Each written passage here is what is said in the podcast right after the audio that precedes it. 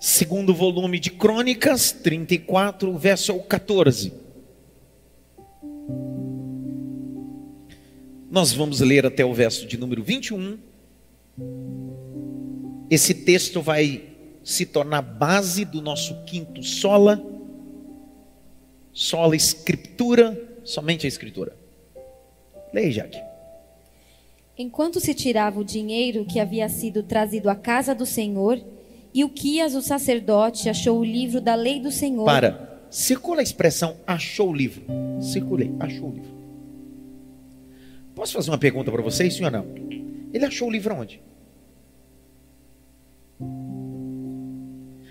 Aonde, Carlinho? Quer dizer que na casa do Senhor tinha um livro sagrado, que é o livro da lei, e está perdido? Pergunta que não quer calar: como é que o livro sagrado está perdido no ambiente que deveria ter um livro exposto todo dia?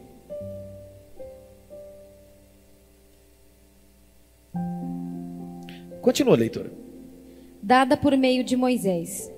Então Ilquias disse ao escrivão Safã: Achei o livro da lei na casa do Senhor. Grite bem alto: Achei o livro. Mais alto: Achei o livro.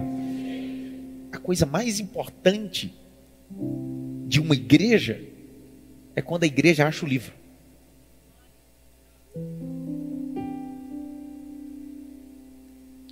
O que te fez sair de casa para vir para cá? Foi o quê? A palavra. Porque achamos a palavra, achamos o livro, achamos o evangelho. Continua a leitura. E o Quias entregou o livro a Safã. Então Safã levou o livro ao rei e lhe deu o relatório, dizendo: Tudo que o Senhor, ó rei, encomendou aos seus servos, eles estão fazendo. Contaram o dinheiro que estava na casa do Senhor e o entregaram nas mãos dos que dirigem a obra e dos que a executam. E o escrivão Safã acrescentou: O sacerdote Ilquias me entregou um livro. E Safã leu o livro em voz alta diante do rei. Olha para cá, por favor, olhe para cá, olhe para cá, olhe para cá. Me dê um pouco de volume do microfone da Jaque, por favor, aqui para mim, por favor, no meu monitor. Preste atenção. Na casa do Senhor tem duas coisas que você está lendo aí. Gabriela, está escrito: tinha dinheiro e tinha o livro. Tinha ou não tinha? A Bíblia não está dizendo que vai faltar doações na igreja. As moedas estão aí para reparar a igreja ou reparar o templo. Entretanto, hoje nós não encontramos só moeda, não tem mais livro. Tudo que acontece na igreja é para arrecadar moedas. Por isso que não existe mais livro. Quem veio aqui pela primeira vez, quem sabe você nunca ouviu o ministrar dízimo oferta. Mas eu trouxe o Denis aqui hoje porque é a mesma linha de dízimo oferta, porque ele é meu aluno. É a mesma linha do que nós acreditamos. O que nós acreditamos, nós não ofertamos, nós não ministramos palavra de dízimo oferta para você dar, é para conscientizar o que você já ia fazer. Então a palavra não é para convencer você a dar, é só para ratificar o que você ia fazer. Mas onde você quer chegar? Simples. As moedas são importantes até a hora que o livro se abrir. Vou de novo. As moedas socorrem o pobre, a viúva, o necessitado, abre campos missionários, sustenta a infraestrutura da igreja, mas as moedas nunca serão mais importantes do que o livro aberto. A palavra que cura, a palavra que liberta, a palavra que transforma.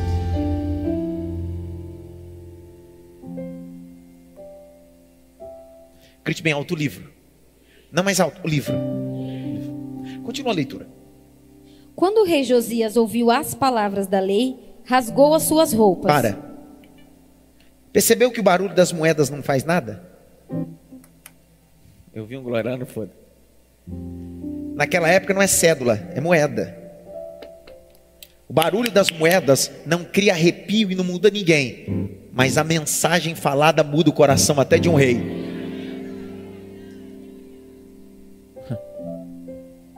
Continua. Presta. Para.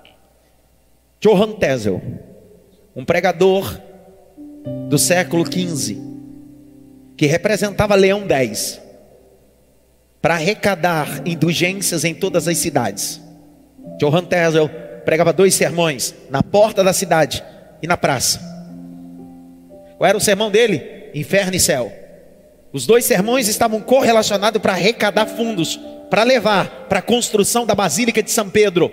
Quem era o Papa atual? Leão X.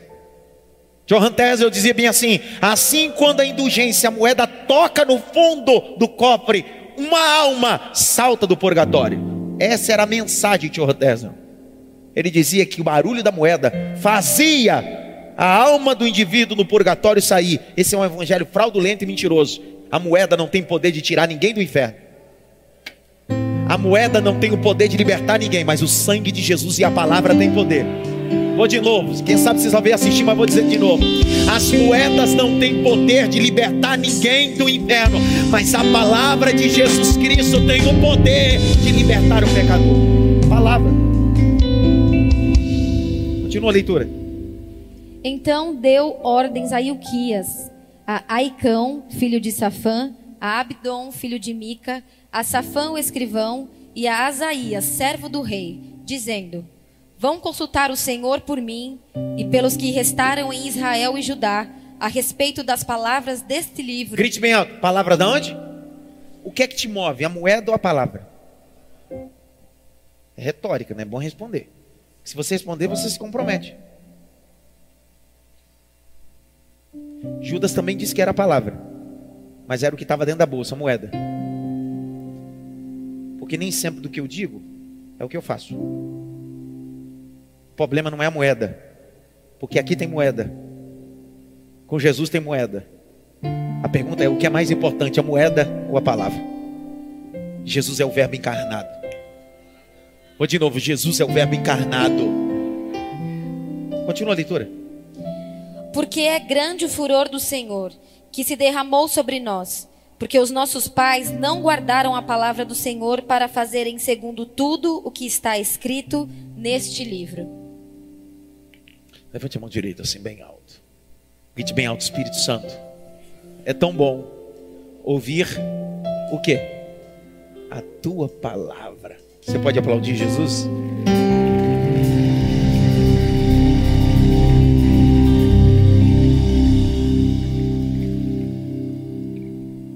Esse é o quinto sola.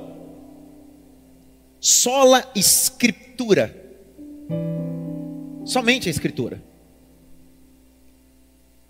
Essa é a quinta base ou quinto delta do resultado da reforma protestante, que não se inicia em 1517, 31 de outubro. Às 8, 9 da manhã, quando um monge alemão decide ir até a porta do castelo de Gutenberg cravar as 95 teses. A reforma não começa ali. A reforma começa pelo menos com dois séculos antes. John Wycliffe. Depois de John Wycliffe, John Worth. Mesmo sendo incendiado, colocado numa fogueira, sendo queimado, ao invés de retroceder e murmurar, ele diz: Hoje vocês podem me queimar, mas logo, logo, daqui 100 anos, virá alguém que vocês não vão poder queimar. Era uma profecia. Isso apontava para Martim Lutero. O resultado deste homem, no domingo pela manhã, as 95 teses, refutando o Papa atual, Leão X, refutava toda a base das indulgências, a negociação da fé, entre outras coisas. Só a escritura não é somente a escritura. A segunda expressão é tota escritura, expressão latim. Tota, toda. Escritura, a palavra. Não basta só dizer só a escritura, somente a escritura, mas toda a escritura, toda a palavra. Ou é tudo, ou nada. Ou é de Gênesis Apocalipse, ou nada. Agostinho de Hipona vai parafrasear essa ideia de toda a escritura. Se você crê no evangelho só naquilo que você gosta, não é no evangelho que você crê, mas em si mesmo. Um dos pais da igreja, Agostinho de Hipona, está dizendo: Ei, é toda a escritura. Não basta só, só a escritura, é toda ela. Não basta só os textos de salmos, de provérbios. É muito gostoso, é bonito ler um texto de Provérbios, Eclesiastes, Cantares de Salomão, Salmos. Entretanto, é toda a Escritura. A Escritura é feita de palavras de correção, a Escritura é feita de livros proféticos de alinhamento, é toda. O mesmo Deus que diz: Eu sou pastor de vocês e leva águas tranquilas, é o mesmo Deus, ó casa de Israel, convertei-vos, arrependei-vos, toda. Por que, que cada dia nós estamos vivendo um analfabetismo bíblico e por isso nós não podemos largar o martelo, porque continuamos em reforma, porque nós não queremos mais toda a Escritura, só parte da Escritura.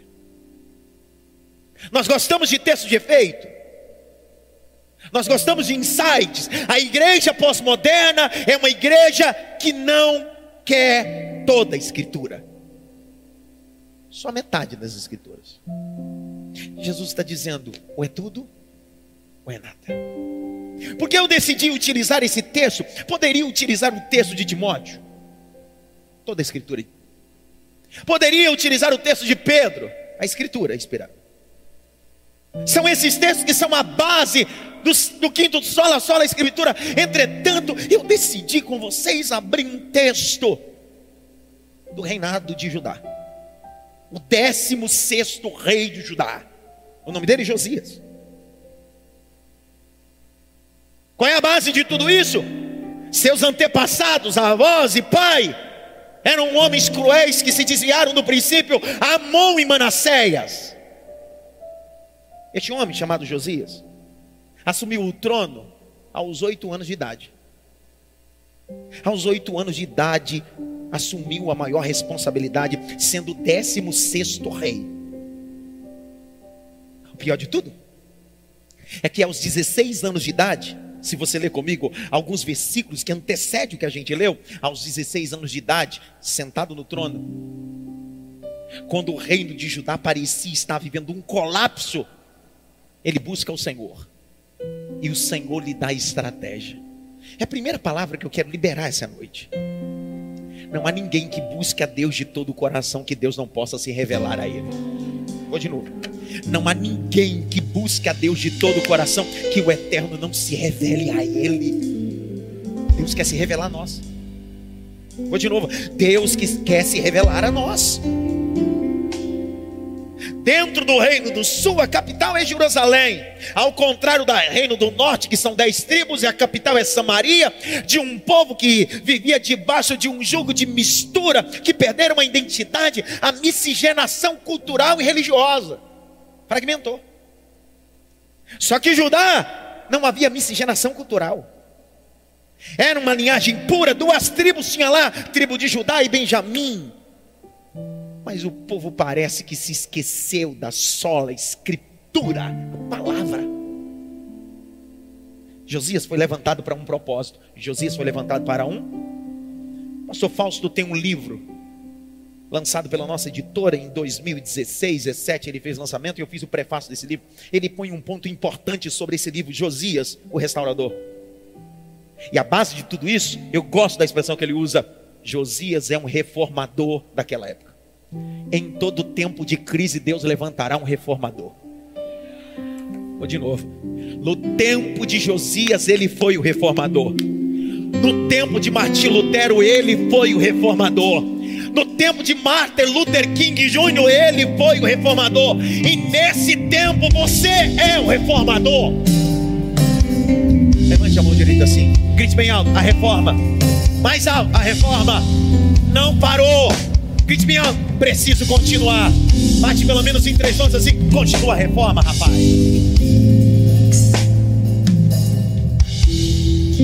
Josias reinou por 31 anos. Só que 26 anos começou a preparar o templo. Escombros. Reforma fala de mexer com coisas que ninguém quer mexer reformar, não construir. A base já está pronta. Viu, Glória? Vou de novo. Deus não nos chamou para construir, Deus nos chamou para reformar. não precisa construir um novo evangelho, o evangelho, a base é ele. Você não precisa mexer com as, o alicerce, a sapata, a coluna. Jesus disse: Todo aquele que ouve a minha palavra e pratica, compara um homem prudente que edificou a sua casa sobre a rocha. Soprou rio, vento e tempestade Sabe o que Jesus está dizendo? Ei, a rocha sou eu, a base da casa sou eu. Você pode reformar a parede, pode pintar a parede, pode melhorar o telhado, mas não se esqueça, a base continua sendo eu. Eu sou a base, eu sou a palavra. Você já desenhou uma casa no papel? Sim ou não? Quando você vai desenhar a casa no papel, neurologicamente, de forma visual, você começa por onde? A maioria das pessoas começa por onde? Um bendito triângulozinho que é a base da nossa nosso desenho, que começando sempre do telhado, sim ou não? É engraçado. Por que, que na hora de desenhar a gente começa do telhado, mas na hora de executar a gente começa pela base? Porque nem todo projeto se casa com ação. O que você escreve é diferente do que a gente age. O que Jesus está dizendo é: o teu projeto começou de cima para baixo, mas o meu projeto começou de baixo para cima. A religião é sempre de cima para baixo, é aparência, é telhado, é cor, é isso, é aquilo, é luz, é preto, é branco, é pirotécnico. A religião se preocupa com tudo isso daqui. Isso nem parece igreja, é porque é preta. Engraçado, eu prego igreja que a parede é branca, mas tá preta o altar. Mas tudo bem. Jesus está dizendo: ei, não é sobre de cima para baixo, é de baixo para cima. Não importa o que aconteça, eu sou a base. Eu sou a base. Eu não prego para encher igreja, Ana, eu prego para encher pessoas. Vou de novo. Esse templo, quando acabar o culto, eu dei a benção apostólica, vai estar vazia. O que adianta eu ser um pregador de templo para encher o templo? Eu prego para encher pessoas, porque pessoas entram vazias aqui e saem cheias, cheias, cheias.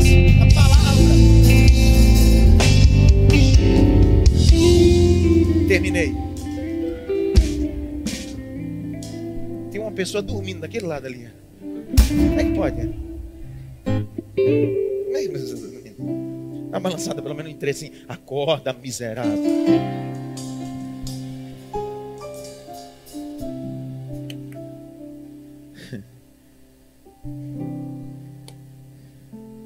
Presta atenção. Por que, que a sola escritura foi estabelecida como o delta da reforma protestante? Não se esqueça que eu estou falando de delta na perspectiva geográfica de um, um rio. Um dos braços, delta. E o último delta é sola escritura. Por quê? Porque do século XV até o século XVII, a base doutrinária romana da igreja atual era o seguinte: que a fala papal tinha mesmo valor canônico. Quando o Papa falava, e após falar e registrado, sua fala tinha o mesmo poder canônico que as Escrituras. Me permita dizer, o que eu digo tem importância, mas nunca será igual à palavra, se eu não falar a palavra. De novo. Existem coisas que eu digo e digo aos irmãos, essa é minha fala, esse é meu posicionamento. Só que isso não tem valor canônico, essa é minha opinião. Então, nada do que eu falar aqui em cima de púlpito, sendo pastor do rebanho, se eu falar fora da palavra, essa fala não tem poder canônico, não tem poder escriturístico, não tem poder espiritual canônico. Ela pode ser uma orientação, mas se eu falar a palavra, a palavra é eterna. Passará céus e terra, mas a tua palavra é eterna. Qual é a grande luta? Tanto sola a escritura como tota a escritura está dando um grito dizendo: Ei, nenhum bispo, nenhum pastor, nenhum mestre, nenhum papa, nenhum semideus, nem a quarta pessoa da Trindade, mesmo ele falando, terá o mesmo poder canônico que a Bíblia. Escute, escute, por favor. Se o líder disser alguma coisa e o que ele disser for contra a Bíblia, ou não tiver parâmetro bíblico, é só um conselho. dele. Só que se esse líder disser o que está escrito na Bíblia, é uma ordem de Deus. Vou de novo. Vou dar um exemplo aqui. Quer um exemplo não? De manhã, teu filho. Seis da manhã vai entrar para a escola às sete. Você acorda ele seis da manhã. E aí você tenta acordar ele, ele, não mãe, eu não vou hoje. O que, que você faz? Tá bom, filho, tranquilo.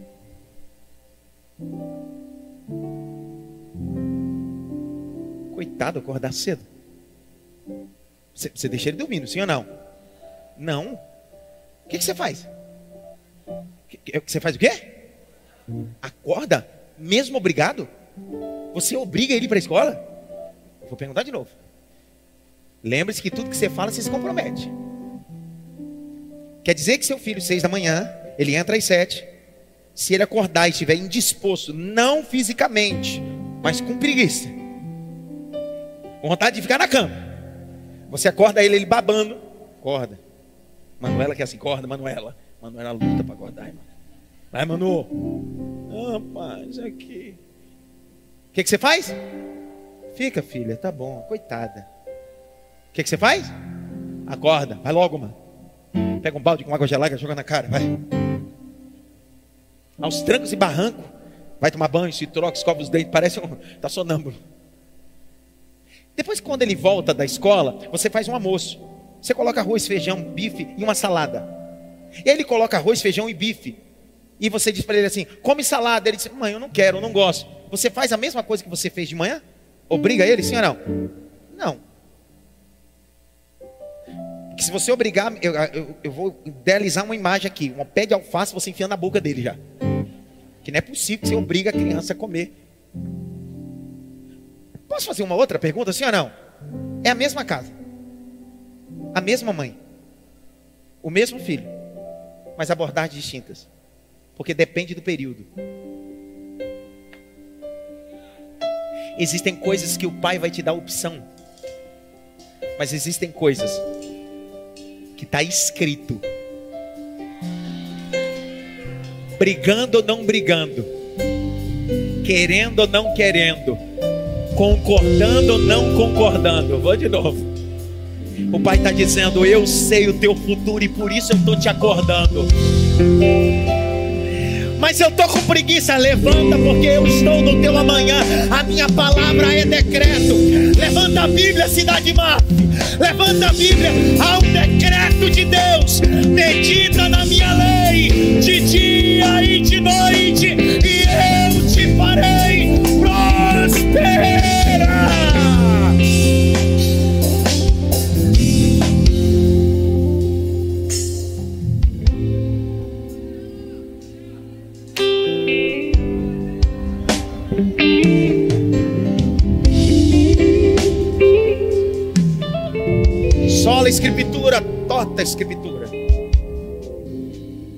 Assembleia de 1521, a qual a Jaqueline leu aqui no texto, realizada e convocada por Leão 10.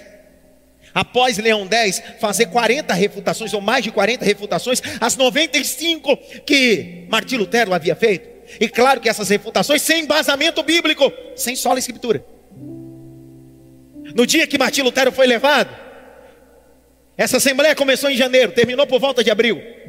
No dia da sua apresentação, o medo de todos é: Martim Lutero, nega a Escritura, porque você está correndo o risco de ser queimado, como John Wurst. Lutero, no meio daquela assembleia, as gravuras antigas são maravilhosas de visualizar a situação, no meio de todas aquelas.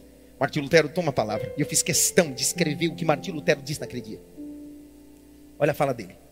Correndo o risco de ser queimado, morto.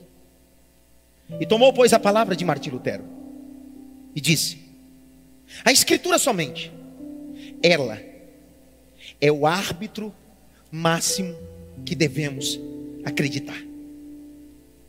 Alguém tomou a palavra e disse: Não negarás a refutação. Ele disse: Como posso negar? se a minha consciência é escrava das Escrituras sagradas.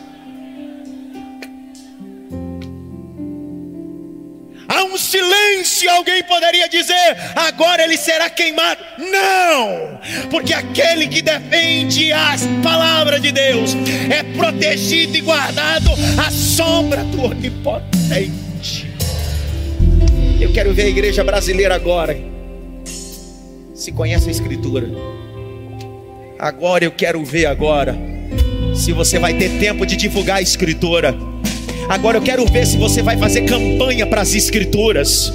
Agora eu quero ver se você vai tomar vergonha na cara e ler as escrituras, porque você conhece muito bem da família dos seus candidatos, conhece muito bem sobre campanha de candidato. Agora, como pastor dessa igreja, eu estou te dizendo: toma vergonha na sua cara e vai ler as escrituras agora.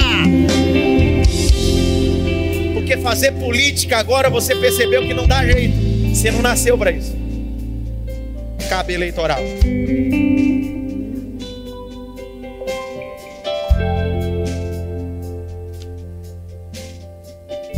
Presidente que foi eleito nesse exato momento é o mesmo que esteve preso. E a pergunta que não quer calar é: quem não conhece as Escrituras sairá desse culto dizendo: foi roubado. Só para te adiantar, tá, o Zé das eleições, que não entende nada de escritura. Se tu sair desse culto dizendo que teve roubo, você está destronando a imutabilidade e a divindade de Deus. Porque o que você está dizendo é que Deus não está no controle de nada, quem está é você. Mas eu preciso dizer uma coisa: que me escutem toda nação que sai do propósito de Deus, Deus levanta sempre um líder para lhe oprimir. Porque o povo oprimido vai debaixo do trono de Deus. Deus está convocando a igreja dizendo: Eu sou o Messias do Brasil. Eu sou o Messias do Brasil.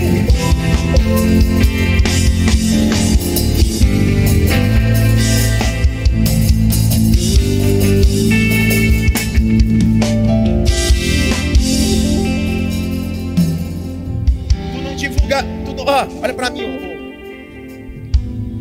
demônio. Tu não divulga uma mensagem no teu Instagram. Dá um glória, vai, dá um glória. Tu não divulga uma mensagem no Instagram da tua igreja. Um vídeo de mensagem.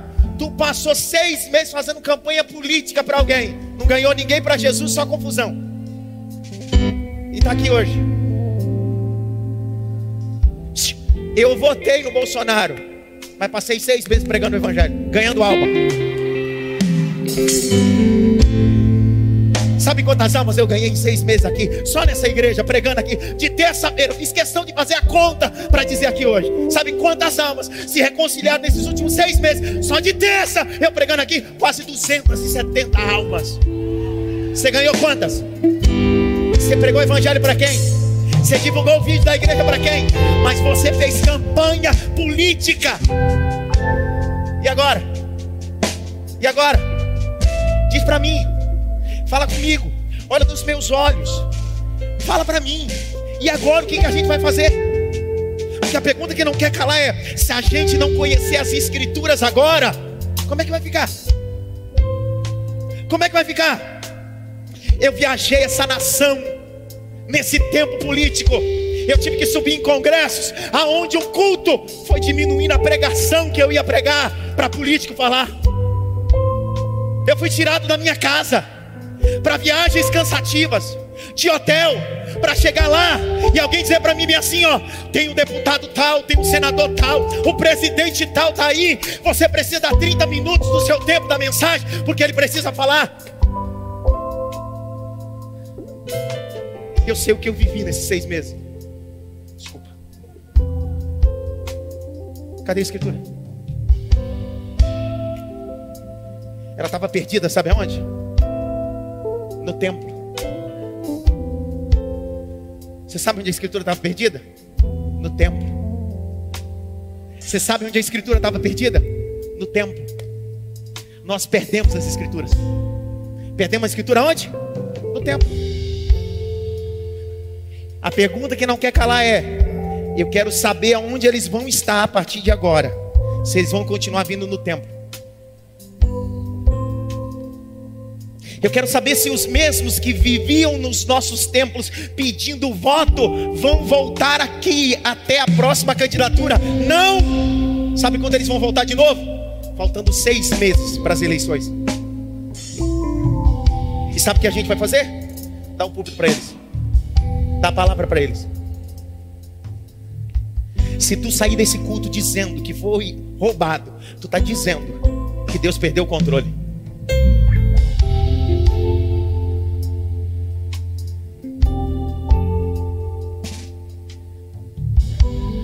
Eu disse que votei em quem? Para deixar claro, senão vão chamar que eu sou esquerdopata também. Porque parece que todo mundo que não faz campanha política é esquerdopata. Eu voto. Mas quem manda?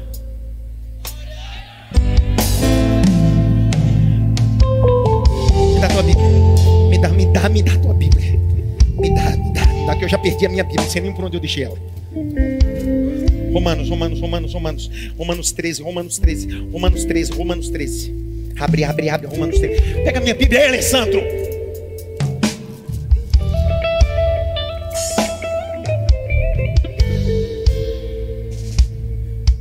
Verso 1, leia Jaqueline. Ó, oh, ei, olha para cá. Sola a escritura. Tota a escritura. Ou é tudo?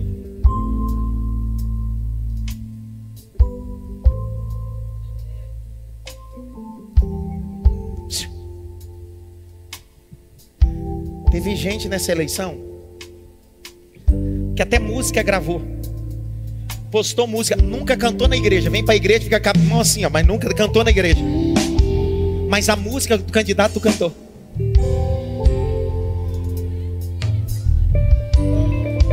Tu nunca apareceu no culto de oração aqui, mas foi para Paulista passear, fazer passeata para o político.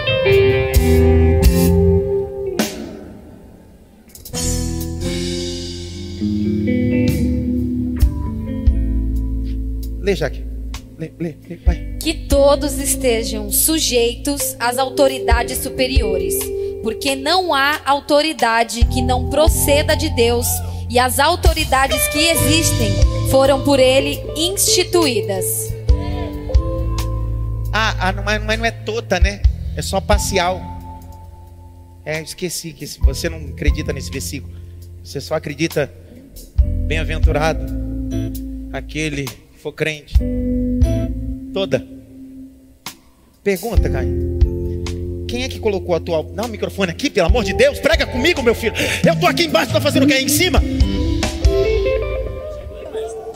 Tu, tu tá solteiro, filho? Pai, em nome de Jesus, prepara uma esposa para esse menino. Ei!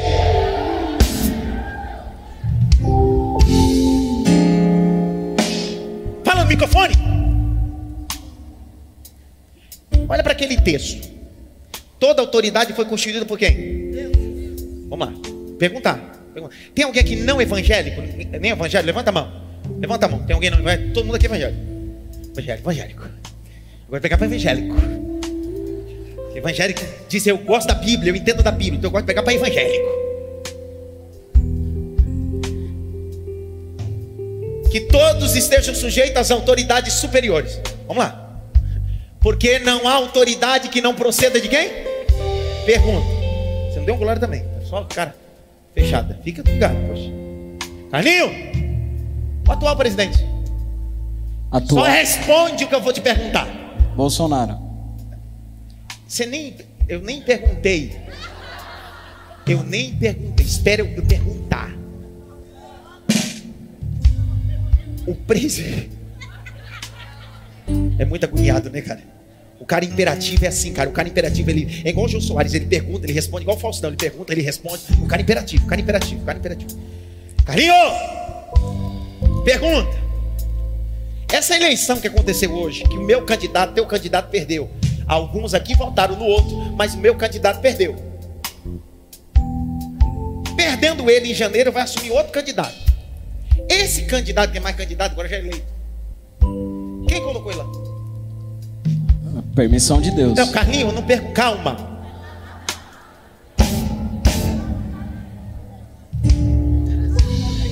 É agoniado igual eu também, cara.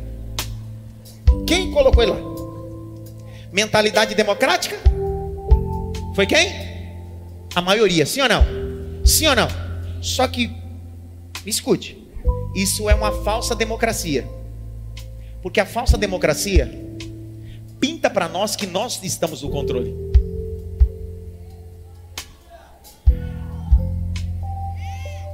A falsa democracia diz bem assim: fui eu que escolhi, foi Fulano que escolheu. Só que a gente está na toda escritura, não na metade da escritura. A escritura está dizendo: você tem até direito de escolher, mas quem coloca na cadeira sou eu, o Senhor dos Exércitos. Me escute. Então sai daqui, eu termino. Tinha tanta coisa para falar, mas não dá tempo mais. Só a escritura. Ou é tudo? Ou é nada? Agora você vai passar mais quatro anos fazendo campanha para quem agora? Evangelizando quem?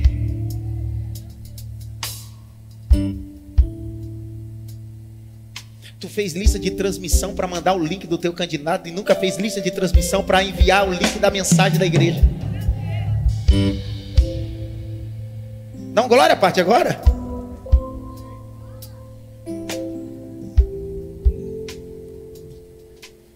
Terminei. Eu dei um aleluia também, viu? Grite bem alto, toda. Mais alto, toda. Toda escritura divinamente inspirada. Toda.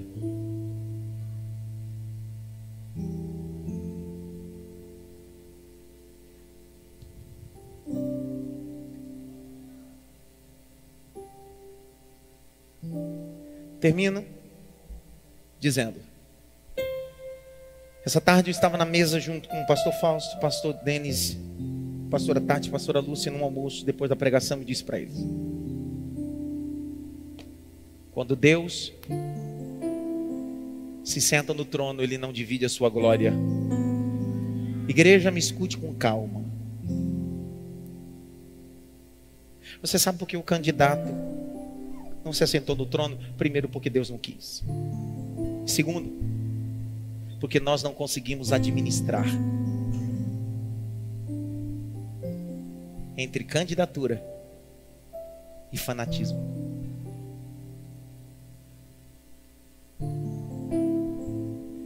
Você sabe que quando Moisés morreu, Deus mesmo escondeu o corpo dele? Porque Deus não divide a sua glória com nenhum líder.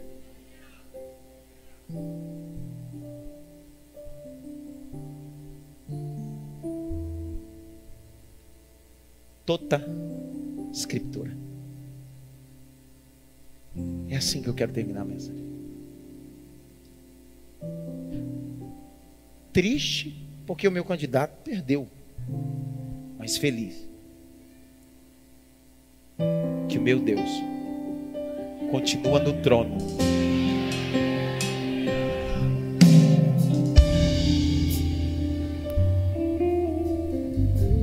Totalmente no trono.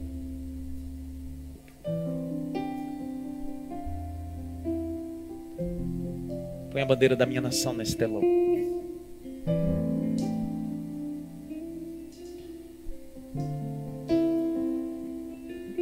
Aqui não está escrito Bolsonaro.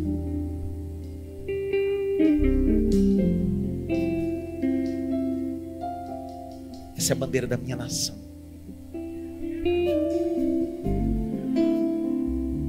Eu fui proibido de usar a bandeira e a camisa da minha nação por causa de você.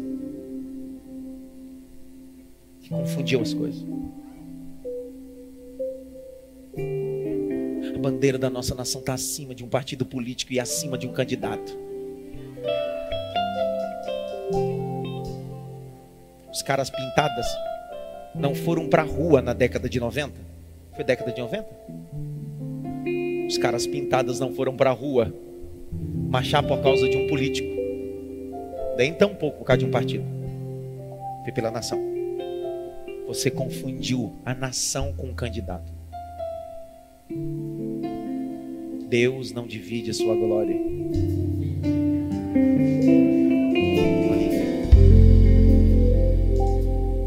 Os próximos quatro anos, É bom ler isso aqui. Porque o teu filho vai chegar em casa com banheiro transgênico, com um monte de coisa e não adianta não vir perguntar para mim, que eu vou olhar para você e vou dizer assim: toda a escritura, sola escritura, é seu papel, não meu papel. Curva a cabeça. Pai, clamamos pela nossa nação, clamamos pela nação brasileira, queremos proclamar teu reino sobre este lugar. Quando Deus queria atrair o seu povo para si, ele levantava maus líderes que oprimiam o povo para que o seu povo se achegasse a ele. O diabo não está no controle. Não importa quem sente no trono da terra, se é da direita, da esquerda, do centro. Existe um trono maior do céu. Isaías capítulo 6, versículo no ano em que morreu o rei Uzias, eu vi o Senhor assentado sobre um alto e sublime trono. O seu séquito enchia o templo. Havia serafins acima dele.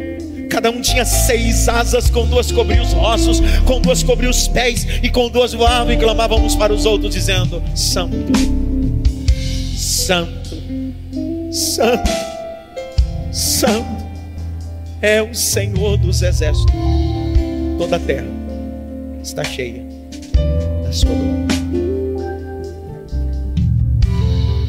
Me dê essa bandeira para mim.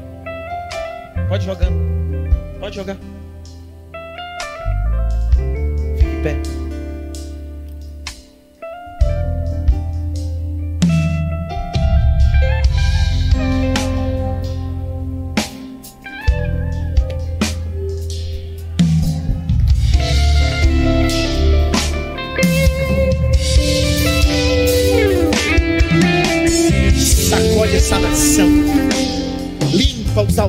dessa nação.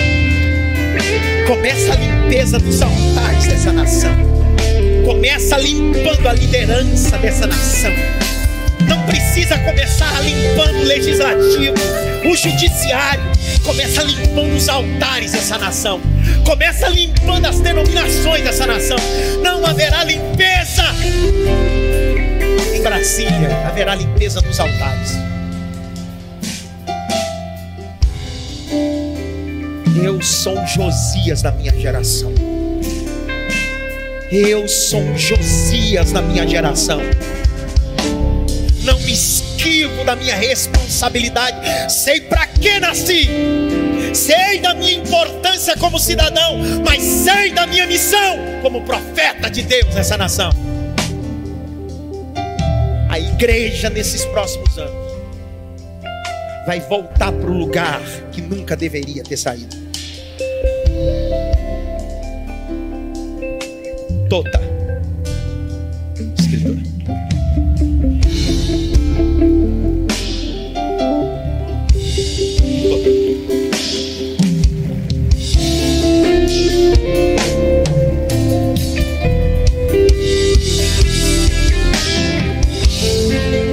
Termine do benção apostólica, penso que precisa dizer isso. Quando um, um líder interfere na minha base familiar, é porque o problema não é a liderança externa,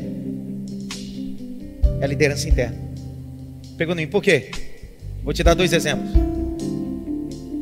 A humanidade se corrompeu, mas na casa de Noé,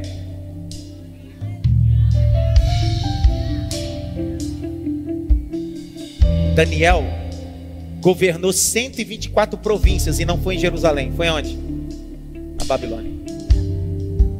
Pode ser esquerda, direita, ateu, à toa. Se eu estiver debaixo da bênção de Deus, Deus me prospere em qualquer cenário, em qualquer ambiente.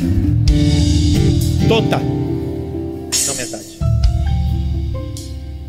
Me faz um favor aos membros dessa casa. Se eu falar isso aqui vai ser muito ofensivo. Eu falei tanta coisa ofensiva, né? Palavra certa, usada com cuidado, seria assim: deixa de ser tenro, inexperiente e não fica divulgando uma coisa que parece que ter Deus perdeu o controle. Que a palavra que eu queria falar desse ser bobo. Ele continua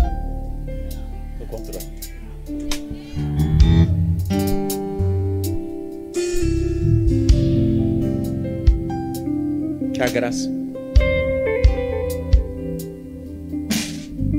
Do nosso Senhor e Salvador Jesus, grande amor de Deus Pai, a consolação e a união do Espírito Santo. Seja com todos, não só agora, mas para todo sempre.